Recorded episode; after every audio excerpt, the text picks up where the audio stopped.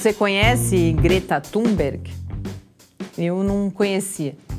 A sueca de 16 anos inspirou mais de um milhão de jovens que, no último dia 15, foram às ruas em mais de 100 países para exigir ações contra as mudanças climáticas. Esse meu desconhecimento é, em parte, falha minha. Mas a fama da Greta cresceu exponencialmente só nas últimas semanas, até culminar nesse recorde da última Sexta-feira pelo Futuro, que é o nome que vem sendo dado ao movimento, e na indicação de Greta ao Prêmio Nobel da Paz. Nessa edição de Midi Ciência, eu, Mariana Pezzo, falo dessa trajetória e do que ela tem a ver com a forma como nos relacionamos com o conhecimento científico. Midi Ciência. Resumo semanal comentado das principais notícias sobre ciência e tecnologia do Brasil e do mundo.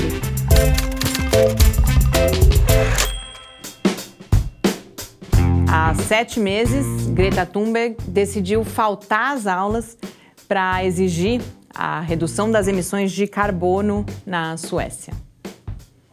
Ela fez isso sentada em frente ao parlamento sueco com um, cartaz. E desde então vem fazendo a mesma coisa toda sexta-feira, além de se manifestar nas redes sociais e em fóruns presenciais. Greta, sem dúvida, é especial, uma liderança. Mas sem a atenção que ela recebeu da mídia, ela não teria se tornado inspiração para os milhões de jovens que foram às ruas no dia 15, inclusive aqui, no Brasil, ainda que timidamente. Como questiona o jornalista Marcelo Leite na sua coluna na Folha, talvez seja imprescindível que a Greta ganhe o Nobel para que os adultos comecem a enxergar um pouco além do seu nariz. Ele também registra que a ciência tem muito a dizer, já disse, vai continuar falando sobre aquecimento global e as suas consequências. Mas os adultos não querem ver nem ouvir. O debate sobre como falar de risco e despertar o interesse público para algumas questões, particularmente as mudanças climáticas, é cada vez mais frequente. E questiona o impacto dos fatos defendendo a necessidade de provocar emoções, falar ao coração, partindo do que é próximo e afeta diretamente a vida de cada pessoa.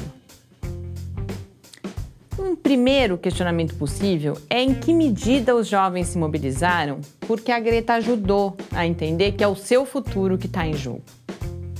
Eu temo, às vezes, que muitos queiram ser a Greta, porque querem a fama que ela alcançou.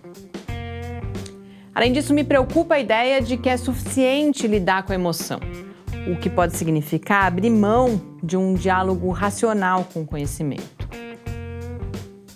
Além de Greta e o clima, um outro tema que ganhou atenção pública recentemente foi a possível associação entre o consumo de ovos e um aumento no risco de doenças cardiovasculares.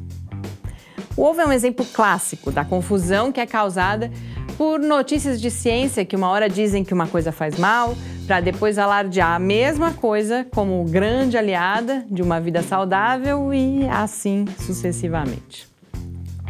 Logo depois da publicação do estudo sobre o ovo, surgiram vários textos críticos, apontando principalmente as limitações metodológicas da pesquisa e reforçando mais uma vez a importância de manter uma alimentação equilibrada sem 20 ovos por dia, mas também sem sair correndo assim que a galinha cacareja. Notícias sobre alimentação e saúde naturalmente despertam nosso interesse e assim podem ser uma entrada promissora para o contato com o conhecimento científico. Mas esse é só um primeiro passo. Seja para aprimorar a nossa dieta ou lutar contra as mudanças climáticas. É preciso ter as ferramentas para ir além da superfície. Caso contrário, as pessoas podem até se engajar por um segundo, um dia, talvez um mês, para depois esquecer e só lembrar no próximo acontecimento midiático, sem promover ou passar por nenhuma transformação real. E assim sem cuidar da gente, das futuras gerações e da nossa casa, seja ela o nosso corpo ou o mundo. Boas leituras e até a semana que vem.